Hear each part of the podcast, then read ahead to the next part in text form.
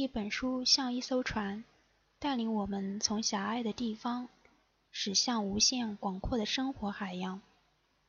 摘抄本朗读者计划与你一同扬帆启程。少有人走的路，作者斯科特·派克。第一部分：自律、问题和痛苦。朗读者：镜面经界。人生苦难重重，这是个伟大的真理，是世界上最伟大的真理之一。它的伟大在于，我们一旦想通了它，就能实现人生的超越。只要我们知道人生是艰难的，只要我们真正理解并接受这一点，那么我们就再也不会对人生的苦难耿耿于怀了。然而，大部分人却不愿正视它。在他们看来，似乎人生本该既舒适又顺利。他们不是怨天尤人，就是抱怨自己生而不幸。他们总是哀叹无数麻烦、压力、困难与其为伴。他们认为自己是世界上最不幸的人，命运偏偏让他们自己、他们的家人、他们的部落、他们的社会阶级、他们的国家和民族，乃至他们的人种吃苦受罪，而别的人却安然无恙，活得自由而又幸福。我熟悉类似的抱怨和诅咒，因为我也曾有过同样的感受。人生是一连串的难题，面对它，你是哭哭啼啼，还是勇敢奋起？你是束手无策的哀叹，还是积极的想方设法解决问题，并慷慨地将方法传给后人呢？解决人生问题的首要方案乃是自律。缺少了这一环，你不可能解决任何麻烦和困难。局部的自律只能解决局部的问题，完整的自律才能解决所有的问题。生活中遇到问题，这本身就是一种痛苦，解决它们就会带来新的痛苦。各种问题结对而来，使我们疲于奔命，不断经受沮丧、悲哀、难过。寂寞、内疚、懊丧、恼怒、恐惧、焦虑、痛苦和绝望的打击，从而不知道自由和舒适为何物。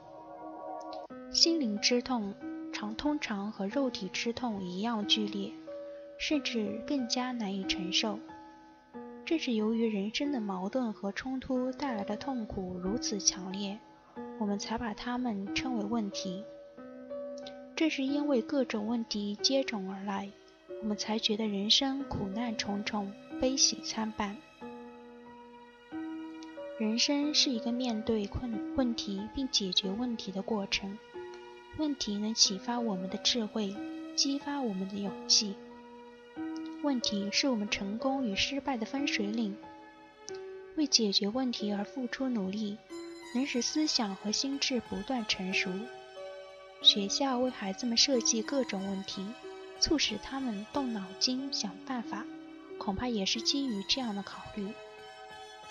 我们的心灵渴望成长，渴望迎接成功，而不是遭受失败，所以他会释放出最大的潜力，尽可能将所有问题解决。面对问题和解决问题的痛苦。能让我们得到最好的学习。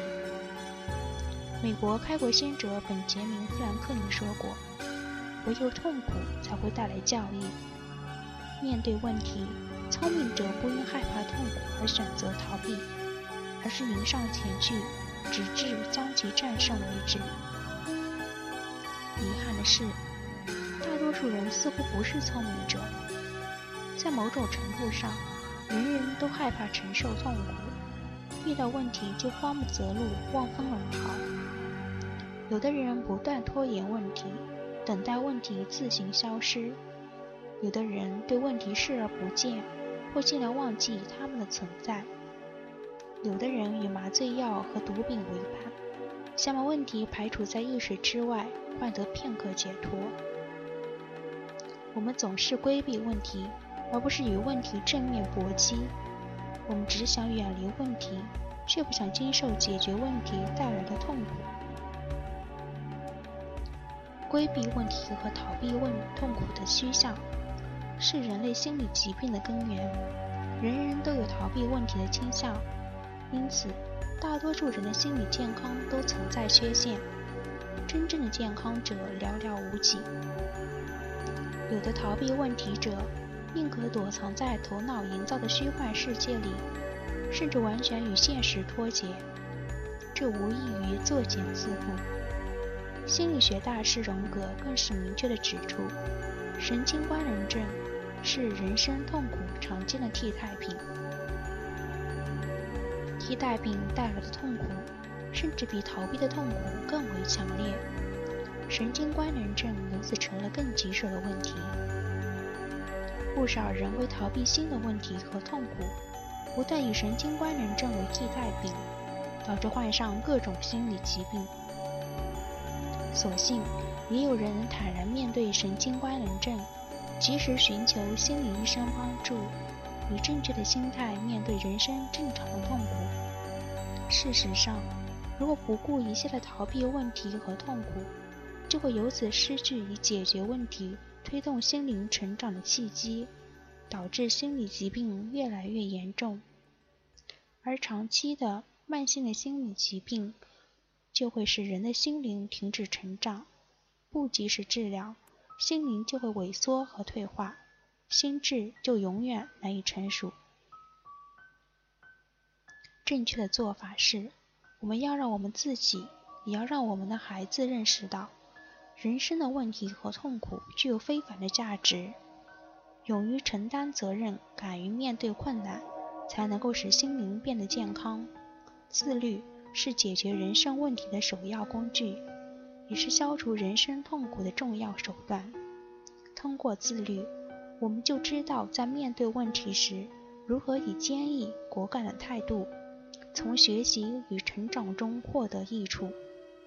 我们教育自己和孩子自律，也是在教育我们双方如何忍受痛苦，获得成长。自律究竟包括哪些技巧呢？如何通过自律消除人生的痛苦呢？简单的说，所所谓自律，是以积极而主动的态度去解决人生痛苦的重要原则，主要包括四个方面：推迟满足感。承担责任，尊重事实，保持平衡。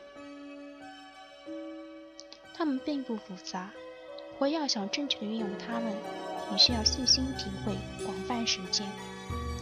它们其实相当简单，即便是十岁的小孩也能够最终掌握。不过，有时候，即使贵为一国之君，也会因忽略和漠视他们而遭到报复。自取灭亡。实践这些原则，关键在于你的态度。你要敢于面对痛苦，而非逃避。对时刻想着逃避痛苦的人，这些原则不会起到任何作用。他们也绝不会从自律中获益。接下来，我要对这几种原则深入阐述，后再探讨他们背后的原动力——爱。